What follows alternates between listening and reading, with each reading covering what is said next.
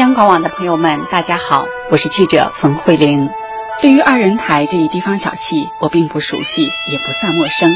虽然我是山西人，但流行于晋西北的这种地方戏，却是我这个晋南人几乎没有听闻的。不陌生是因为十年前在《人物春秋》节目组时，我曾经在多次民歌大赛上听到过二人台，而且还采访过山西河曲二人台的代表人物辛立生老人。时隔十年，能够再次采访曾经的采访对象，对记者来说也算是一次独特的经历。更何况是深刻了解二人台的一次采访，我是带着太多的好奇出发的。山西河曲是二人台的故乡，他从这里起步，却没有在这里兴盛起来。二人台学校的孩子们没有几个真正喜欢二人台，招一个孩子需要老师苦口婆心劝说半天。最终极可能又因为家长认为没有前途，无功而返。我问教室里的孩子最喜欢什么样的歌，他们脱口而出的是周杰伦、蔡依林、张杰。看我们奔着二人台来采访，有一个孩子贴心的加了一句：“我空闲的时候也听二人台。”教课的老师曾是二人台剧团的，当年唱二人台，连生活都无法维持了，只好忍痛离开，自找出路。我们采访到的杜老师和侯老师就去了银行，可是他们放不下二人台。听说学校需要老师，他们挤出空闲时间来上课，可是教得了课，却教不出对二人台的痴爱。杜老师无奈，二人台那么好听，孩子们怎么就都喜欢那些美调的歌呢？七十八岁的辛立生老人是全国有名的民歌歌王，不到一米七的个头，一出口依然声震四座。我从河区回来的第二天，得知他正好来北京参加一台跨年民歌晚会的录制。他前一天晚上十一点多才从河区坐大巴车赶到北京，一路风尘。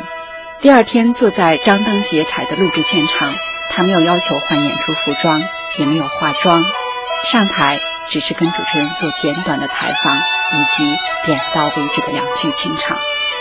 走下台，我接过辛劳一直揣在手里的布包。里面放着他的演出服，唱二人台用的四块瓦。走出录制现场，辛老开始抽烟，一直到房间接连三根。烟雾中，他指着布包说：“我拿了四块瓦，今天也没用上。”老人家一脸的落寞。他在河区收不到徒弟，所以想记下来谱子，可是遗憾，谱子远不如他一句一句教来的生动。去了河曲，又去了二人台发展较好的内蒙古，已经是名人的武丽萍也没有了当年万人争看他上台的号召力。在二人台发展算最好的土幼期来看，二人台演出的也只有寥寥二三十个人，且都是五十岁以上的中老年。武丽萍也是痴爱二人台，所以不忍二人台如此受冷落。他分析二人台没落的原因：没有好作品，形式内容跟不上时代。老艺人得不到保护，政府的支持力度不够，所以他写新作品，亲自演，各种尝试，哪怕招来非议。七十八岁的辛立生已经有两次在演出时出现脑梗的险情，直到现在，他连一张自己的专辑都没有。如果不是我还保留着十年前采访老人家时的演出录音，听众朋友想听到他一段清晰的二人台演唱，已不是易事。为这期节目配音的是苏阳老师。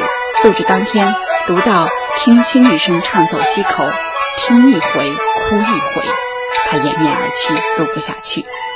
去内蒙古大学听十几岁的孩子唱走西口，内蒙古记者站的郑勇老师边录边哭。进入机房，合成制作的全程老师听到辛劳唱走西口第一句，就忍不住啪的一声猛拍桌子，眼里放着光，脱口而出：“真好。”这便是二人台独有的魅力。时隔多年，走进它，还是让太多的人心动不已。为了不让更多的孩子连二人台都不知道，无论山西河区还是内蒙古，很多人都在努力，只是效果尚未显现。我不知道这样一期节目能够让多少人注意到二人台，更不知道它能否为推动二人台的保护起到一定的作用。能够记录下它的今天，尽心而已。和山西、内蒙古记者站的同事们一起采访了几十个人、十几个小时的录音，但因为节目时长所限，很多采访对象的话连一句也没有放进去，真的非常遗憾，甚至是内疚。在此一并谢谢他们。